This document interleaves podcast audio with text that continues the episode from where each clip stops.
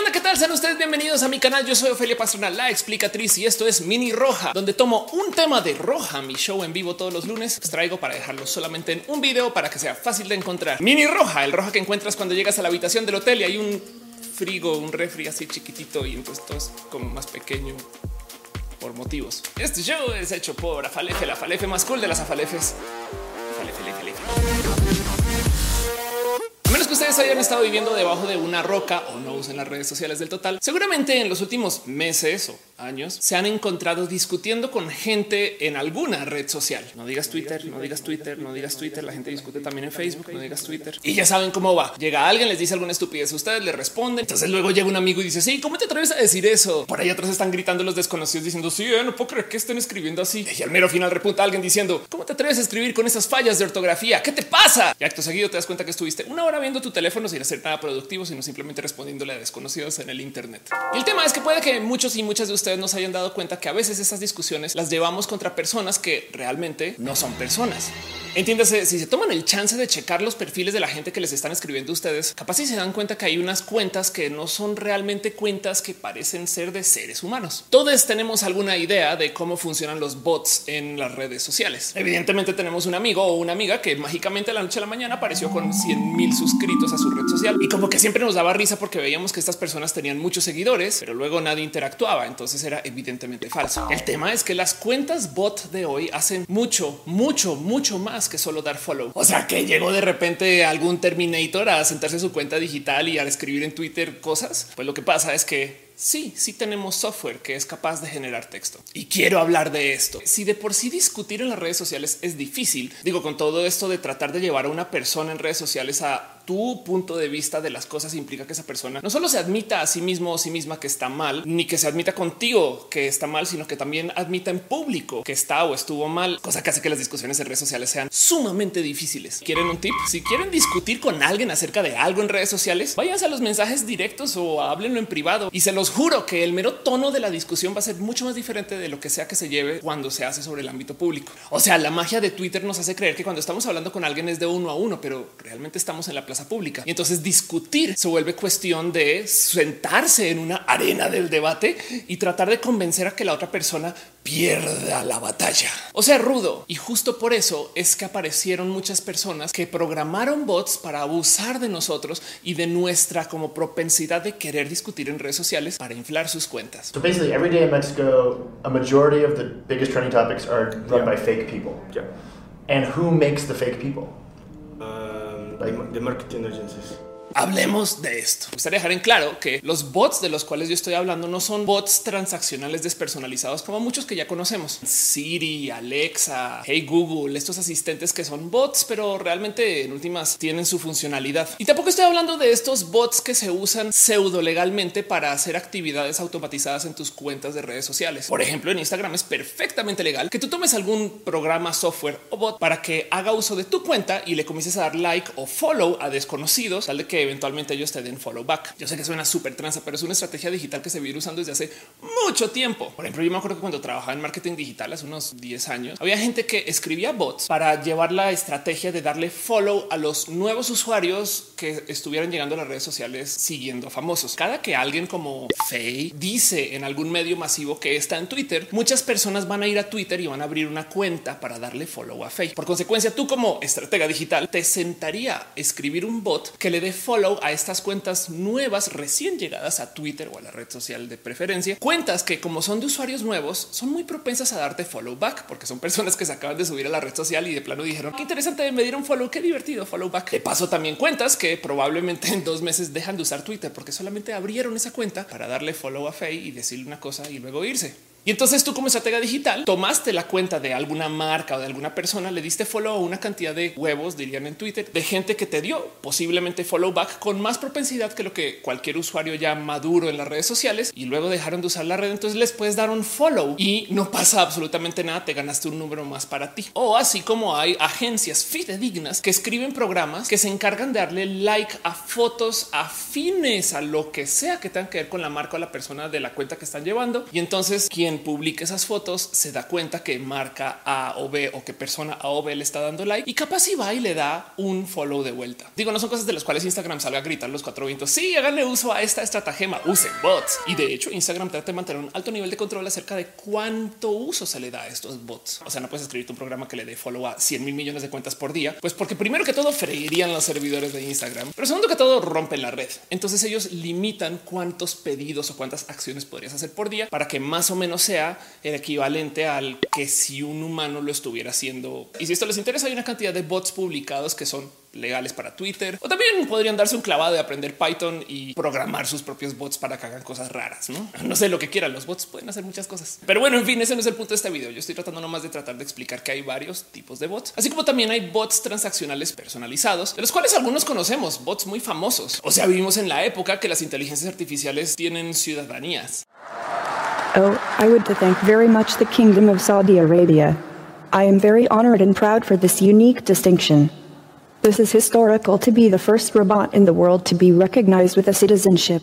Y prepárense porque en esto de los bots transaccionales ya personalizados para ti vienen cosas muy cucú. Siri fue una propuesta rara en su momento que mucha gente ya como que aprendió a confiar en Siri. Pero ahorita en el CES acaban de presentar Neon, que es un proyecto que quiere usar deepfakes o generación y síntesis de personas y facciones y respuestas para tener un asistente que pueda identificar como humano. O sea, Samsung quiere hacer que los bots sean humanos artificiales. Pero bueno, eso solo hay para que después no me digan en los comentarios, Ophelia, es que cuando dices bot hay muchos tipos de bot. Oye, la gente que no dice bot, sino boot. Luego llegan los bots a comentar. No, hoy quiero hablar justo acerca de los bots de vanidad. O sea, el software escrito para que tú tengas más números en redes sociales. Es porque viene sabido que el que más números tiene en redes sociales gana. Es más, no sé si sabían, pero en salida de Twitter ustedes pueden intercambiar sus seguidores por playeras, peluches, juguetes. Estos bots que conocemos desde hace mucho tiempo, porque bien sabido como los casos famosos que hemos visto por ahí, hay gente que llena sus cuentas de seguidores y entonces luego va y dice soy súper importante porque tengo más seguidores que antes. Y luego publican cualquier cosa y tiene dos likes o tres views. Esos bots que con la capacidad de la computación de hoy en día pueden hacer mucho más que solo dar follow. Es que piensen en esto. Esta industria de la vanidad digital ya tiene pues, fácil unos 10 años. Las empresas que existen hoy en día que se dedican explícitamente a crecer cuentas. Si tú tienes más seguidores en tu cuenta, seas bueno para lo que haces o no, es posible que te abran más puertas en negocios o es posible que más gente piense mejor de ti. Por eso justo es que me gusta llamarles bots de vanidad. Es como este mismo hack social que la gente que se opera mucho su rostro. Entonces de repente ahora son personas muy, muy, muy atractivas. Siguen siendo la misma persona en cuanto a su talento, pero por ser muy atractivas les abren más puertas o les invitan a más lugares. No es por juzgar a nadie acerca de lo que haga con su cuerpo. Bien sabido, yo también tengo cirugías encima, pero lo digo porque quiero que sepan que los bots de la vanidad digital de hoy en día son medianamente o altamente peligrosos. Pero bueno, lo digo porque justo así como hay mil y un modos de acercarse hacia la vanidad en el mundo real, que es que si cirugía A o B, que si que si una vida comiendo solamente productos orgánicos y de libre pastoreo, pues también en digital hay varios modos de acercarse a la vanidad digital. Digo, hay bots que genuinamente sí actúan de tu parte, pero le hablan a la gente con tal de que tú estés más presente en eventos donde realmente no podrías estar. Les hago la siguiente pregunta. Si existiera una inteligencia artificial que pudiera tomar todos sus tweets y aprender de cómo redactan ustedes y luego su dicha inteligencia artificial pudiera componer tweets suyos en sus palabras, ¿no lo dejarían ustedes corriendo ahí un día o dos para que la cuenta esté siempre activa y la gente esté interactuando con eso? No, la neta, no, solo yo, solo, solo yo. Comprueben que este video fue hecho por una persona. Ahí les dejo. El tema es que justo como estamos hablando de bots de vanidad, hay opiniones muy encontradas porque no necesariamente tiene que ser cosas útiles o funcionales lo que se están haciendo con estos programas. Y hey, yo sé que uso mucho a Twitter como ejemplo porque soy muy twittera. Esto aplica para todas las redes sociales. Si ustedes entraron al último video de Yuya y se toparon con una gran discusión en sus comentarios y se pusieron a pelear con alguien, es altamente probable que esa discusión la hayan llevado contra un bot. Pero bueno, el punto es que por lo general la gente lo ve más o menos bien, como esas cosas del club de Toby, no? Que lo único malo del club de Toby es no estar en el club de Toby. Luego hablas con la gente que ya contrató bots para su cuenta y dices, sí, güey, lo máximo, está bien pinche cool, güey, creces tu cuenta, se activa todo lo que haces en redes sociales. Pero bueno, hago un video de esto porque les quiero traer a ustedes los modos en los que los bots de hoy son diferentes a los bots que ya conocemos. Ya les dije que la percepción popular de un bot es una cuenta que te da follow y luego no hace absolutamente nada. Pero nomás les quiero compartir una real cotización que me llegó de una persona que vende bots o que tiene gran de bots y que me ofreció varios servicios para mis varias cuentas en redes sociales. Repasemos las ofertas de las actividades que se pueden llevar a cabo de modos automatizados con estos bots. Incluyen cosas que puedes hacer en Twitter, en Facebook, en Instagram, en YouTube. Y vean nomás las ofertas. En Twitter puedes usar bots para llenar encuestas. Puedes darle vistas a videos, impresiones a los tweets. En Facebook puedes usar bots para darle ranking de cinco estrellas a lugares. En Instagram puedes darle reproducciones a videos, views a historias y en YouTube evidentemente puedes darle views a tus videos que hayas publicado. Pero ojo, lo más importante de esta cotización es que todos los servicios te ofrecen la capacidad de generar comentarios personalizados. ¿Cómo que personalizados? Esto quiere decir que alguien se siente escribir comentarios para cada cliente que contrate. No necesariamente ubican como cuando hablan con el banco por chat o desde su website o a veces hasta por teléfono. Aparece un software para decir hola, soy el asistente virtual de banco en turno y necesito saber de tus datos para saber qué te sucede. Ese software con el que estás hablando se le suele referir como un chatbot. Entiéndase un bot que entiende del lenguaje pues, español en este caso y medio trata de descifrar acerca de lo que tú le digas el cómo te soluciona tu problema. Muchas veces funcionan, otras veces no, pero lo importante es que platican contigo y hay chatbots avanzados que tienen una altísima capacidad para esconder el hecho que son bots. Y siempre que nunca se les olvide que como todo aquello software, encontrarás a alguien en el Internet que lo esté vendiendo.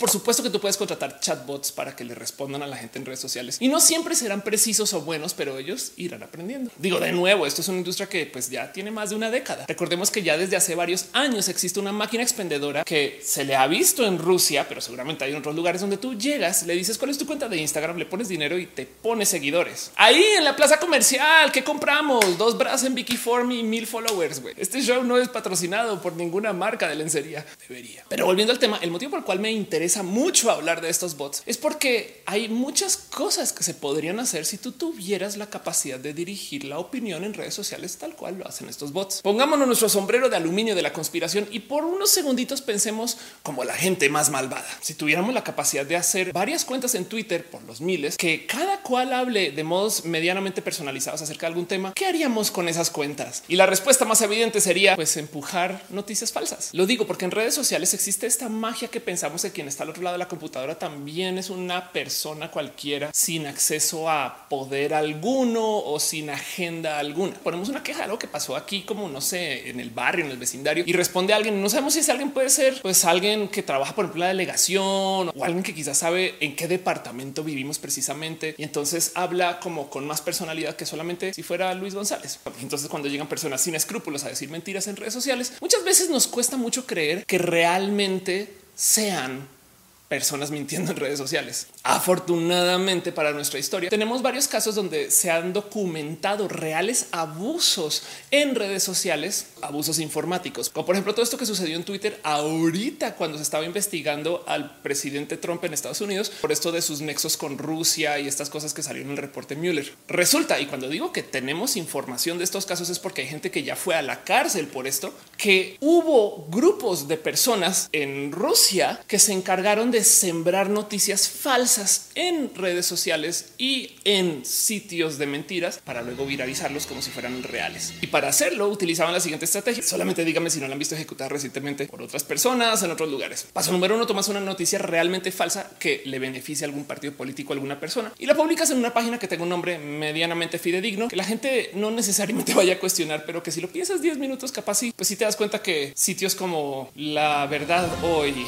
el noticiero de las noticias, reporte analítico supercrítico.com y demás, pues no son necesariamente los sitios más fidedignos, pero lo publicas ahí. Y entonces, pues hasta ahora lo único que tienes es un post en una página medianamente desconocida que pues obviamente no va a llegar a ningún lugar. Y ahora entonces te vas a las redes sociales y lo publicas y usas a tus bots para que repliquen el mensaje. Los bots se van a ver en algunos casos como personas de verdad o medianamente cercanas a personas de verdad, pero entonces tienen la capacidad de mover la nota hasta que llegue a ser, si no trending topic, muy presente en redes sociales. Si la nota de puro chance tiene como título algo que sea medianamente ofensivo, va a haber gente real que interactúe con estos tweets o con la nota en sí. No puedo creer que estén diciendo estas cosas y entonces le dicen a sus amigos y lo comparten dentro del rubro de la indignación. Y entonces ahora que hay gente real que está hablando de la noticia, si no se llegó a llevar a que sea un trending topic, entonces ahora es más probable que sí suceda. Y cuando aparecen en trending topics o cuando se acercan a estar ahí, porque son cosas que como que ya el tren del mame va demasiado rápido, llegan los medios reales y entonces opinan del tema. ahora sí, periódicos de verdad y noticieros de verdad y publican notas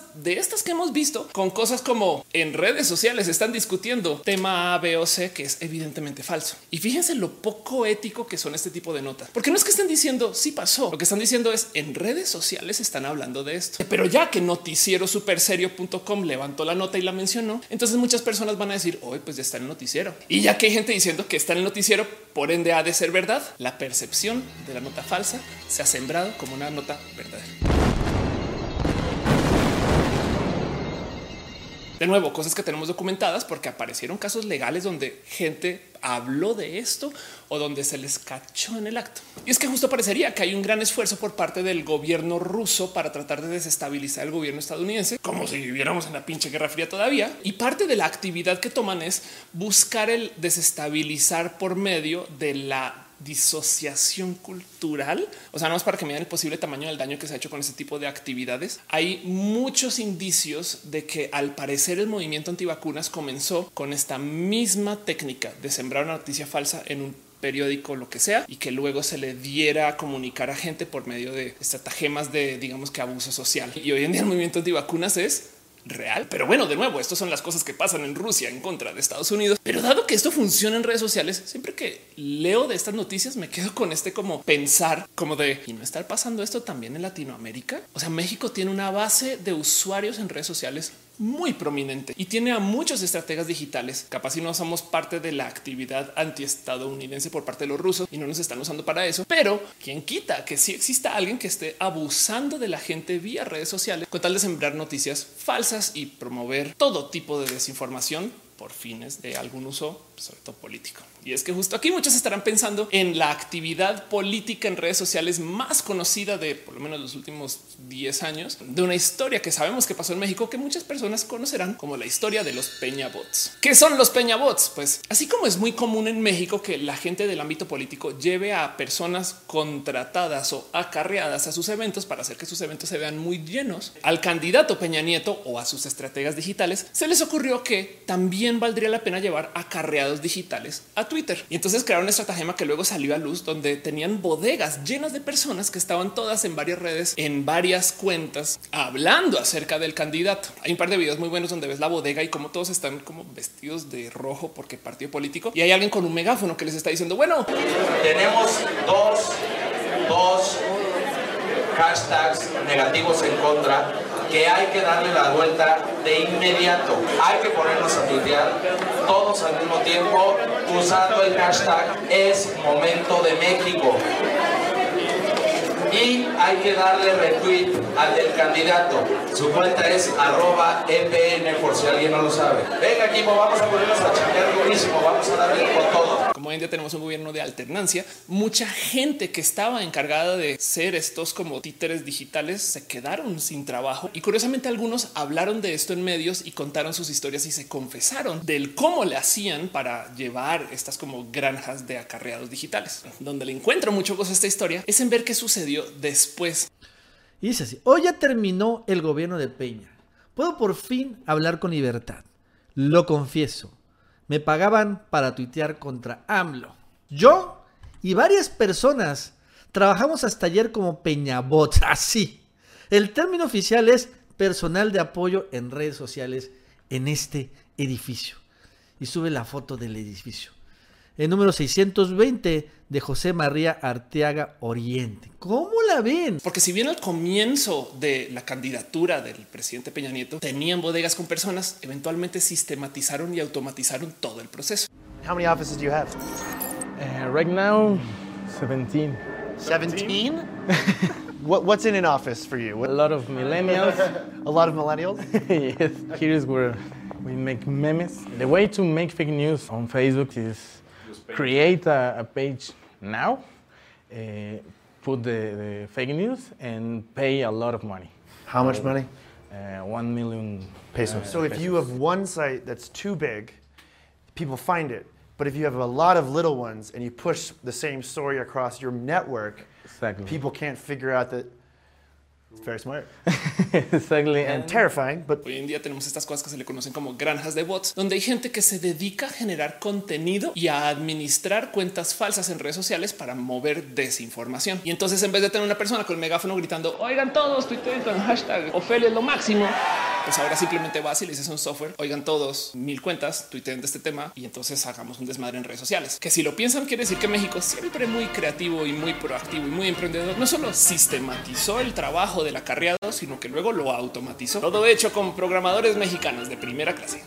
De hecho, hoy día hace una cantidad de reportes. México es donde hay más actividad de bots, por lo menos en el sector. Y eso es mucho decir, porque acuérdense que estamos al lado de Estados Unidos. Pero aún así que no se les olvide, México es donde hay más gente navegando que habla español del mundo. O sea, hay más gente navegando el Internet aquí que lo que hay españoles, punto. Entonces, por consecuencia, pues evidentemente la gran mayoría de estos negocios digitales, por limpios o sucios que sean, pues van a residir y van a actuar aquí, con y para México. Pero de nuevo, con la duda de si no habrá hecho alguien algo más dañino que solamente poner a los bots a hablar de un trending topic o de un tema en particular. Porque la historia que les conté de cómo se están posicionando las noticias falsas en Estados Unidos no es la única de estas historias malvadas de personas malvadas que se les ocurren ideas pues, honestamente muy creativas del cómo hacer uso de estos bots para hacer real daño. Por ejemplo, una historia que da bastantes veces más miedo del cómo los rusos están usando estos bots en Estados Unidos para romper el tejido social es la historia de lo que están haciendo con los y las activistas. Porque si bien una cosa es tomar una noticia falsa y publicarla y volverla pseudo real o por lo menos presentársela al mundo para que muchas personas lo vean y alguien se lo crea. Otra cosa es lograr que esta actividad de insurgencia digital se vuelva insurgencia real. No sé si ubican estas cuentas que existen para México de personas influencers que nadie sabe realmente quiénes son, pero que todo el día publican memes, los tumbaburros y tenientes chochos y estas cuentas que sabemos que tienen mucha influencia, pero que realmente no sabemos bien quiénes son, como que las vemos en todos lados. Ahora imagínense que alguien muy malicioso en Rusia toma una de estas cuentas o equivalente a una de estas cuentas en Estados Unidos y la usa para convencer que activista A se energice acerca de su movimiento, pero al mismo tiempo toman otra cuenta y le dicen a activista B, oposición de activista A, que también se debería de energizar. Ejemplo más práctico, tomas tus dos cuentas influencers y con una le hablas a los grupos LGBT y con otra le hablas a los grupos anti LGBT y les dices a ambos salgan a marchar. Pues en Estados Unidos no solo lograron que dos grupos oposición salieran a marchar, sino que los mendigos lograron coordinar para que salgan al mismo tiempo, el mismo día en la misma ciudad y que luego su encuentro acabara en violencia física. Y entonces aquí yo tengo todos mis foquitos de la paranoia prendidos. Yo estuve en una marcha LGBT que sucedió al mismo tiempo que la marcha del Frente Nacional por la Familia y que se encontraron en el mismo lugar. Afortunadamente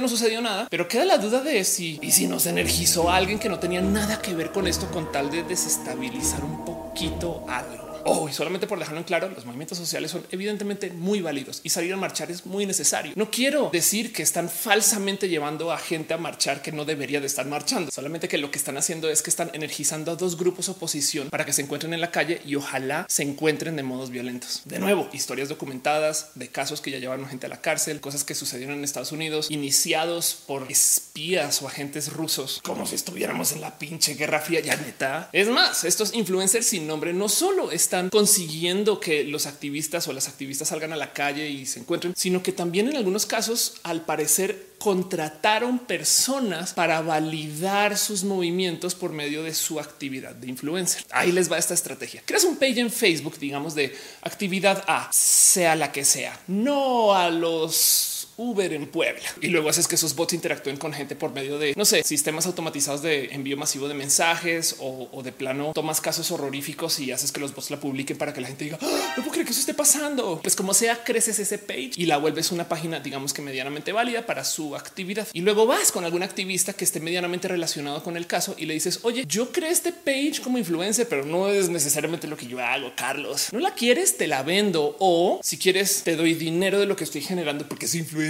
y tú solamente si quieres usar la page, pero entonces eh, ayúdame a que A o B suceda. Y a veces A o B puede ser literal, acércate con este político o dile a esta marca que esta cosa, como ya es un activista con nombre y apellido, entonces es bastantes veces más fácil que ese activista alimentado con un page que tiene muchos seguidores que se crearon con puros bots hagan alguna forma de daño social. Todo esto dirigido por agentes en Rusia que usan las redes sociales para hacer estas estrategias digitales retorcidas para lograr que la gente en Estados Unidos discuta todo el santo día o para inflar cuentas. Usan a la gente para validar a los movimientos, digamos, en Facebook y entonces logran que la página crezca un chingo y luego venden la página. Técnicamente todo esto está prohibido según los términos de uso de Twitter, Facebook, Instagram, pero la gente vende y compra cuentas. Ni Uber se salva. Hay gente que se dedica a crear cuentas de Uber y luego por medio de bots o por medio de contratar gente, por medio de usos externos que no tienen que ver con el uso, digamos que fidedigno y legítimo de la cuenta, crecen el feedback para que esa cuenta tenga, no sé, 4, 9, 5 o algo así bien cool y luego la venden para que alguien pueda darle algún uso pues, dañino. Güey, qué miedo, que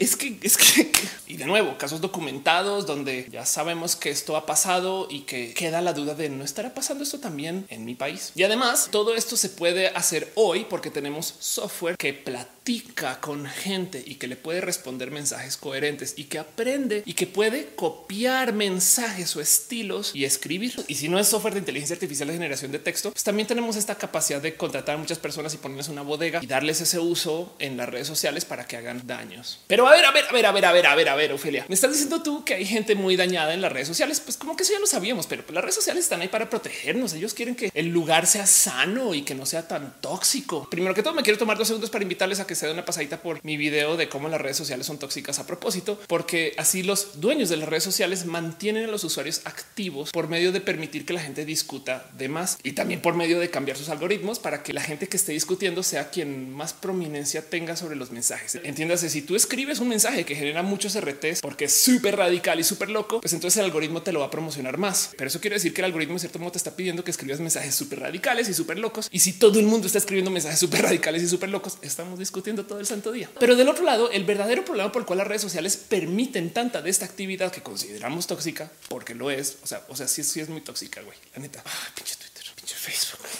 Instagram también a veces, a veces Instagram también se pone tóxico. El verdadero problema de las redes sociales es que como son empresas tipo startup en Estados Unidos, se evalúan contra sus inversionistas por métodos y caminos muy diferentes que lo que cualquier empresa estándar. Les explico muy rápidamente. Cuando tú inviertes en una empresa tipo startup, tú pides o esperas que el dinero que se invierta haga que esa empresa crezca así una gráfica de crecimiento que se le conoce como el palo de hockey. Pero cómo le van a hacer para crecer tan rápidamente? Ophelia es que justo esas empresas tipo startup tienen una cierta forma de estructura donde lo único que necesitan para crecer su base de usuarios de modos, digamos que súper ultra veloces, es solamente abrirle la llave en los servidores y asegurarse que no se les caigan las ruedas en el software en el proceso. O sea, en un Facebook hipotético que solamente tiene 10 mil usuarios y de repente recibe 10 millones de dólares en inversión, crecer de 10 mil usuarios a un millón de usuarios. La neta, neta es cuestión de invitarlos y asegurarse que no se caigan los servidores en el proceso. Y bueno, de vez en cuando añadir algunas cositas por aquí por allá para que los viejos vean que la plataforma se está mejorando, etc. Mientras que en un negocio estándar, digamos que un restaurante, si tú tienes 10 restaurantes y un inversionista te dice quiero que crezcamos tu propuesta para que tengas mil, pues tienes que abrir una cantidad ridícula de restaurantes que implica capacitar gente, buscar bienes raíces, que implica hacer mucho análisis y que sobre todo te va a consumir mucho tiempo y capital para generar todos esos restaurantes. Entonces los negocios estándar no tienen crecimiento tipo a lo de hockey, a menos que sean alguna forma de negocio milagro. Y está maduro el mercado de inversión sobre las empresas tipo startup que ya ni siquiera se fijan exactamente en cuánto dinero está recibiendo la empresa, porque el crecimiento es tan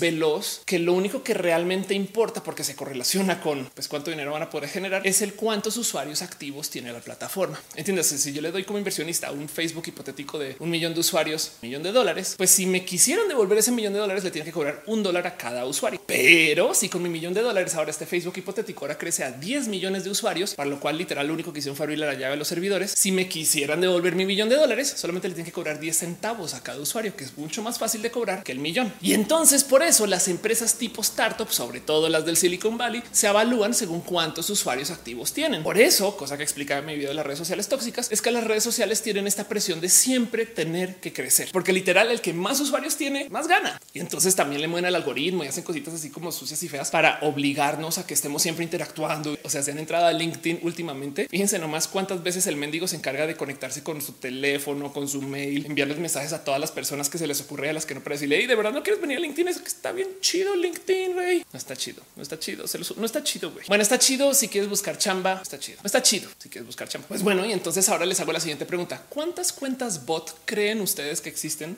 en Twitter? Un estudio topa que puede que existan alrededor de unas 48 millones de cuentas falsas solamente en Twitter. Ni les digo cuántas habrán en Facebook, ni les digo cuántas habrán en Instagram. Un estudio un poco más candente topa que casi el 40% de Twitter son cuentas bot. Y no más imagínense este escenario. Acuérdense que las redes sociales como empresa se evalúan sobre cuántos usuarios activos tienen. Ahora imaginémonos ese acercamiento con los inversionistas a decirles no es que se acuerdan que invirtieron sobre nuestros 400 millones de usuarios. No, pues bueno, resulta que 40% son falsas. Las vamos a borrar, no pasa nada porque son tóxicas. Eso de paso en ningún momento va a prevenir que hagan otras 200 millones de cuentas falsas, pero pues las vamos a borrar, lo cual quiere decir que realmente en todo eso lo que invirtieron ustedes de nuestra empresa, pues solo el 60%. ¿eh? O sea, es que había cuentas falsas y es así. Pues no, eso nunca va a pasar. Por supuesto que los dueños de las redes sociales tienen incentivos para no borrar todas esas cuentas y ellos saben que ahí están porque en muchos casos usan el algoritmo como para esconderlas un poquito, pero no eliminarlas porque nunca saben si pueden ser una persona de verdad usando un sistema automatizable o algo así. Twitter, por ejemplo, muchas veces esconde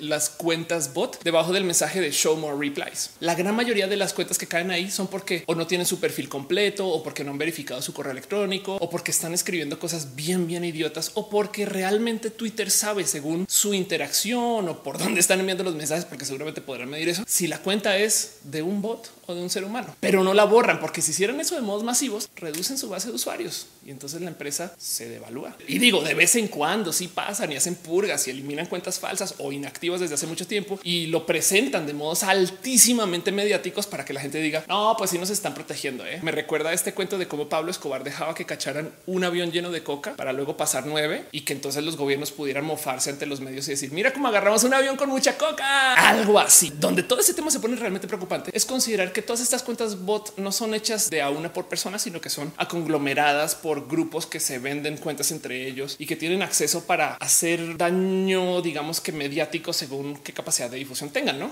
Si tú operaras una botnet de un millón de cuentas, pues puedes hacer un trending topic Así el FBI de hecho topó con una botnet, o sea, una granja de bots con 500 mil cuentas activas al servicio de quien las necesitara para mover cualquier mensaje. Y lo preocupante es que en esa botnet se toparon con varias cuentas verificadas. Ojo, las cuentas verificadas como técnicamente son avaladas por alguien en Twitter de que si son de una persona, pues son cuentas que el algoritmo les da tantita más de prioridad a la hora de publicar mensajes. Entonces, de nuevo, vean el problema que tienen los dueños de las redes sociales con el tema de los bots. Si las borran, se meten en un problema porque quitan valor de lo que se invirtió sobre la empresa. Y de paso también se exponen a que muchos famosos de repente pierdan muchos seguidores y se vean mal. Y de todos modos se hacen un esfuerzo honesto de limpiar cuentas, sobre todo cuando son demasiado tóxicas. Por ejemplo, Twitter está permitiendo que hagamos más uso de herramientas sobre la plataforma para que podamos controlar cuándo se publica algo y quién lo va a poder leer o para que podamos borrar respuestas a los comentarios que sean demasiado tóxicas. Y evidentemente también podemos bloquear gente. También tienen lineamientos a favor de limitar la toxicidad o la gente tóxica y la plataforma en general. O sea, Twitter tampoco está dejando que su red social sea sin City, donde cada quien hace lo que le da la gana. Pero bueno, a veces parecería y ellos dele y dele y dele limpiando. Por ejemplo, hace nada hubo una alerta en Reddit porque al parecer aparecieron muchas cuentas falsas chinas tratando de mover mensajes pro China en Reddit para que la gente se enterara más de lo glorioso que es la vida en China y su infraestructura. O sea, esto pasa en todos lados, YouTube, Instagram, Snapchat, TikTok ustedes digan la red social, ahí hay bots y ahí hay gente tratando de manipular mensajes. Y pensando nuevo en esa cotización y los servicios que ofrecen hoy, no más quiero que nos tomemos dos segundos para futurologear y pensar qué podrán hacer estos bots mañana. Porque si bien hay tanto poder computacional para que estas cuentas por lo menos hablen con gente de ciertos modos, pero si tuviéramos acceso a inteligencias artificiales para que estas cuentas mejoren el cómo hablan o si tuviéramos deepfakes de mejor calidad, podríamos encontrarnos con una situación donde realmente se vuelve muy, muy, muy difícil identificar si una cuenta es ser humano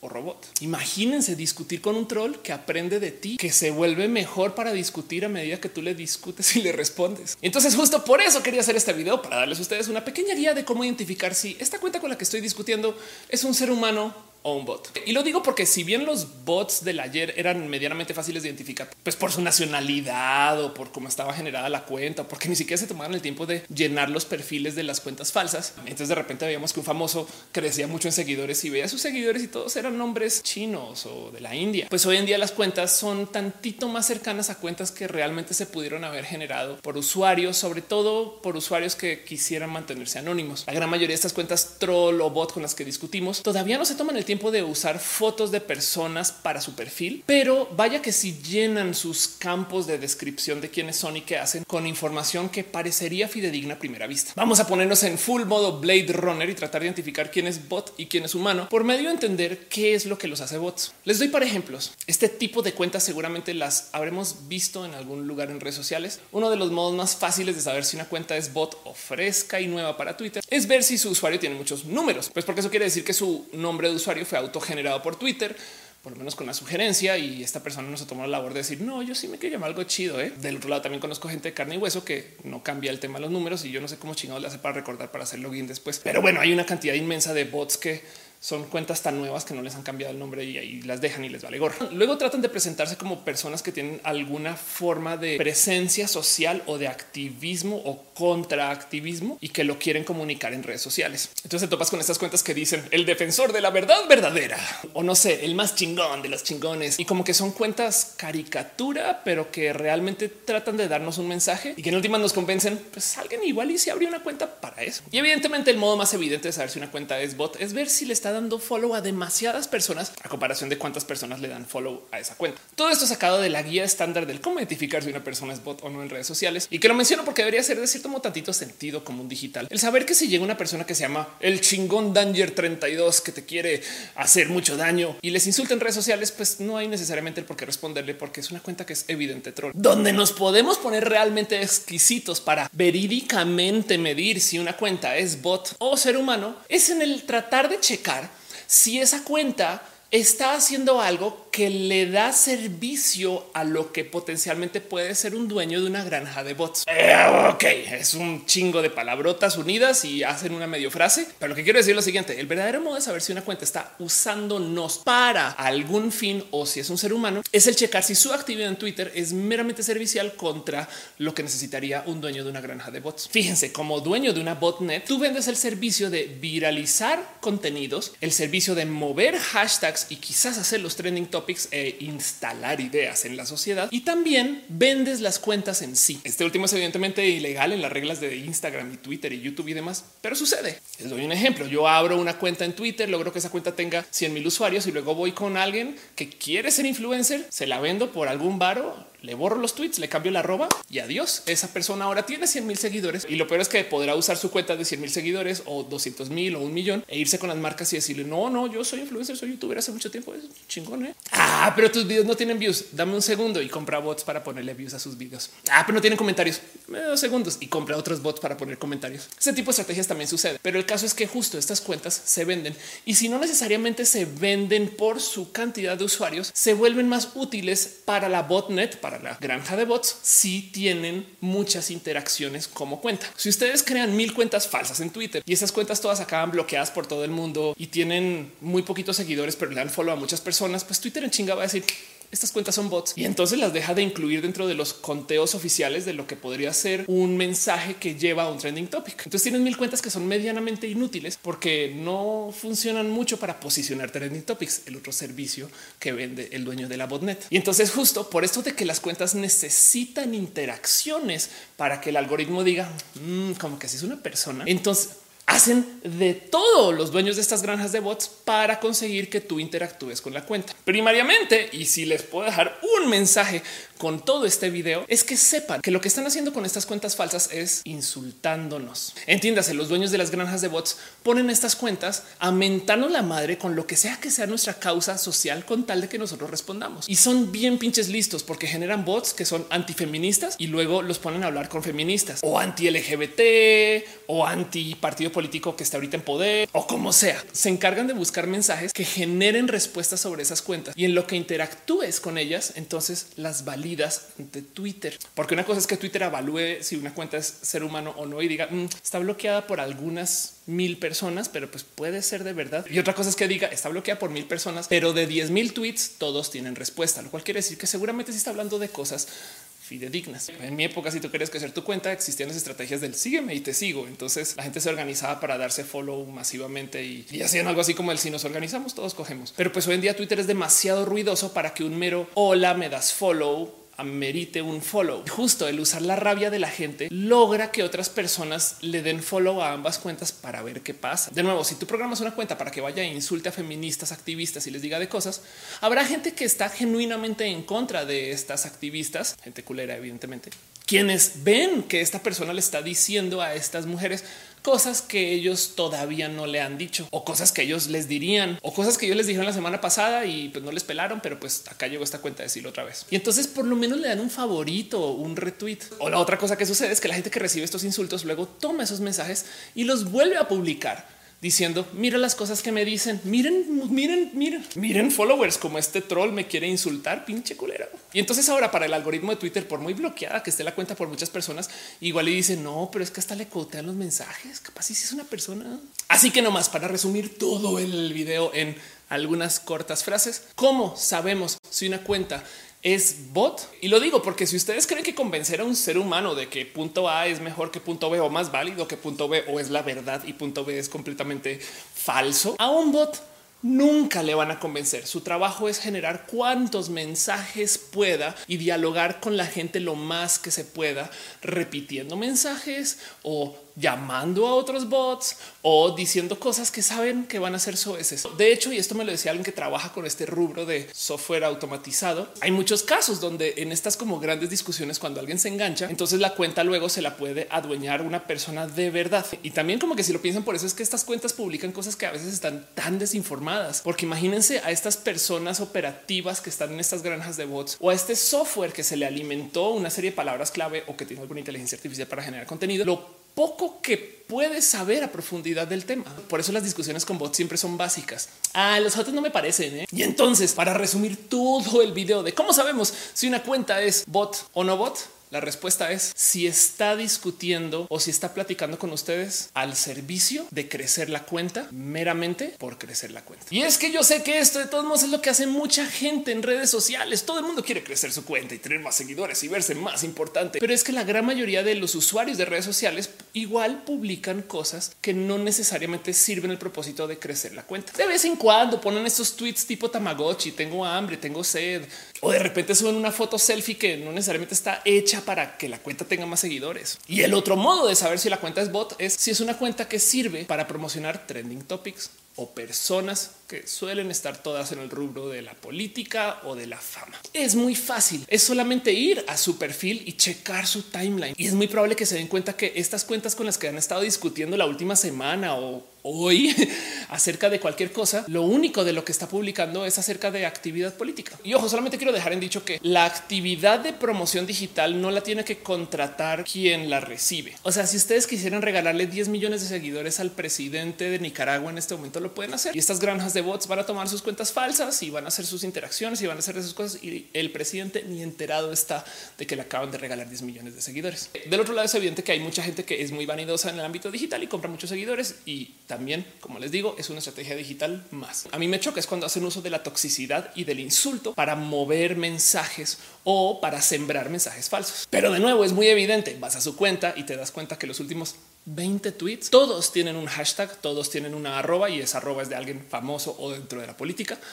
Y los mensajes que tiene en respuesta a gente son en espacios muy controversiales y casi nunca está hablando como de. Digo acá entre nos como me gustaría que se pudiera eliminar el número de seguidores en redes sociales para quitar la gran mayoría de la toxicidad de la competencia de tener seguidores, porque la neta tener seguidores no te hace ni mejor ni más especial. O sea, idiota con dinero sigue siendo idiota, idiota con seguidores sigue siendo idiota. Y hay artistas muy, muy, muy buenos que no tienen un alto número de seguidores y la gente la neta piensa menos de ellos o ellas. Es raro, pero pues pero también estas granjas de bots abusan con nuestros sentimientos con tal de crecer sus números de seguidores o de crecer su interacción en la red.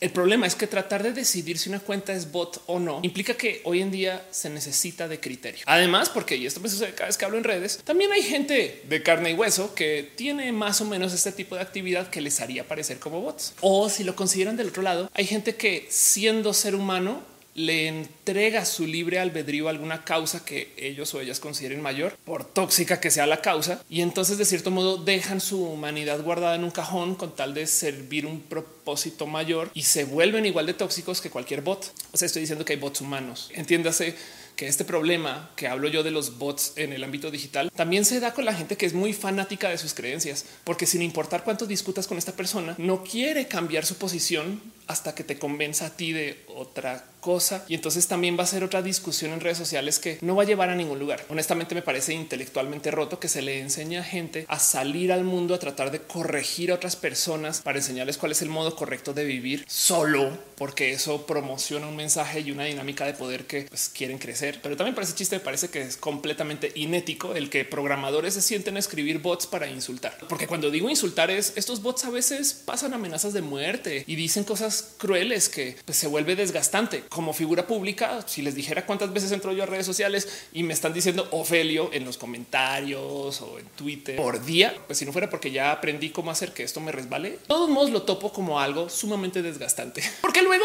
¿qué hacemos si identificamos que una cuenta sí es bot? Les voy a dar un consejo, sea un bot cibernético o un bot humano, pues al troll, a quien vino a molestar, no se le responde. Y cuando digo no se le responde es a veces bloquear es una respuesta, me explico. Ignorar, pues yo sé que a veces tiene como este peso de, ay, pero es que no puedo dejar ese mensaje ahí así como así, o sea, es muy insultante o me hirió de verdad y entonces algo tengo que escribir. Y también admito que yo a veces en redes sociales me salido de mis casillas y he dejado que esos mensajes me lleguen al corazón, pero lo mejor que se puede hacer es no responderle. Lo que quieren los dueños de estas granjas de bots es que tú interactúes con ellos, que les des una estrellita, un retweet, que les comentes o sobre todo que les hables largo, ni hablar de que pongas sus tweets y los pongas en un quote y digas de cosas. Estás promocionando la cuenta tú cuando haces eso. Piensen que cuando hacen eso están promocionando al troll ustedes y entonces llegarán algunos de sus followers y va a decir, oh, este idiota quién es follow. En las palabras de la gente sabia de actualidad panamericana, antes de responder a cualquier tweet, respiren. Y yo le añado ese consejo y luego vayan y vean quién les está escribiendo y por qué. Y luego, aún si tienen una respuesta para esa persona, piensen si su día va a ser mejor si responden. Si les dijera cuántas veces he escrito odiseas enteras en tweets para luego no darle send y decir, ay, ya, adiós con esto y no me va a preocupar. Miren, yo lo considero una inversión en mi paz mental. Las redes sociales son para cosas muy bonitas, para que platicamos con gente afín, para que crezcamos nuestra base de conocimientos o para que nos podamos entretener un rato viendo lo que hace la gente en el mundo o para que puedan ver roja, pero que no se les olvide que hay gente muy malita de su uso de las redes sociales que abusa de nuestra ira y de nuestra rabia. Hey, esto incluye youtubers. Sé de gente que usa la estrategia de luego de publicar un video, ponen el primer comentario desde una cuenta ajena y luego se publican un insulto a ellas mismas. Y entonces aparece alguien respondiéndole al insulto diciendo cómo te atreves a decirle eso a mi youtuber que es bien cool. Luego sale alguien más a decir hey, si tienen tantito de la razón. Luego sale alguien más y dice no, yo como que sí estoy de acuerdo con el insulto, es ¿eh? si está bien pendejo. Y entonces se forma un hilo de debate y pelea de discusión debajo de un video recién publicado. ¿Y qué creen que hace YouTube con todo esto? Pues ve el video publicado y ve que hay mucha gente comentando y dando like y dislike y piensa automáticamente desde su algoritmo a este video va a tener algo interesante porque la gente está interactuando con él y entonces el algoritmo lo va a promover tantito más. Y entonces ganaron los terroristas digitales. Y eso es lo que es un poco, no es como terrorismo informático. Pero vengo yo a hacerles este video y regalarles este conocimiento solamente porque quiero que ustedes también tengan tantita más de paz mental y que sepan que estas personas feas y horribles existen en el ámbito digital. Y ojalá si se puedan dar el chance de limitar sus peleas en redes sociales, por lo menos con los bots, porque preocupante es cuando llegan personas con argumentos válidos y quieren platicar, pero ya no es tan preocupante porque luego eso es el sano intercambio de ideas, aunque hay gente que está muy obtusa de su cabeza, pero pues de todos modos eso es el sano intercambio de ideas. Cuando discuten con las cuentas que están hechas para insultar o con la gente que ha sido como medio borrada de su cabeza y su libre albedrío y solamente están ahí como para regañarnos en redes sociales sin querer cambiar su punto de vista, todos esos tweets que nos ponen por insultantes que sean no van a llevar a una discusión que acabe en que quien haya publicado cambie de De nuevo, si es una persona para que cambie de parecer, tiene que admitirse consigo mismo, consigo misma que lo que está diciendo está mal y luego contigo y luego con la gente que está observando. Y si es una cuenta bot, mientras más interactúe y más pelee, mejor. Antes de responder a un tweet que les haya insultado, respiren. Y siempre piensen que los bots no cambian de parecer. Y si quieren discutir con gente acerca de temas que les sean ustedes filosóficamente o moralmente importantes, hagan el ejercicio de tratar de llevarse esa discusión a mensajes privados y vean cómo se maneja de diferente la plática. Sean humanos o no, o más humanos que humanos, las personas que les están tratando de insultar a ustedes en redes sociales, lo que importa es cuánto se conectan ustedes con el mensaje. Y recuerden que los bots son bots. Si no logran que ustedes conecten con su mensaje, van a ir con la próxima persona y seguirán. Y ustedes se ahorraron o se clavaron en una discusión de horas, pues que en última nos deja el corazoncito con un poquito más oscuro y esas cosas. Y no está chido. El Internet es un lugar bonito. Es un lugar de gatos, de Ofelia y de Afalefe. Muchas gracias por ver mi video hasta acá, que es el mero final. Es hasta donde hay que verlo y sobre todo por tomarse el tiempo de compartir el video, porque yo sé que se lo compartieron a sus primos, tíos, abuelos o alguien. Mentiras. Para mí lo importante es que podamos compartir este espacio de cámara, platicar y yo presentarles a ustedes las raras cosas que se me ocurren durante Roja aquí en esta versión portátil. Para todo lo demás ya saben cómo es. Denle subscribe y campanita, dejen un comentario, opinen, díganme qué piensan. ¿Han discutido con bots últimamente? ¿Son ustedes un bot? También si quieren puede darle compartir, añadir a playlist. Básicamente háganle clic a todos los botones que encuentren en Twitter menos de suscribir. Pues porque, pues porque yo también necesito de interacciones para que la red social piense que yo soy importante. Mentiras, mentiras. Eso se trata acerca de nuestro gran cariño y el cómo nos vivimos en YouTube. Les quiero mucho.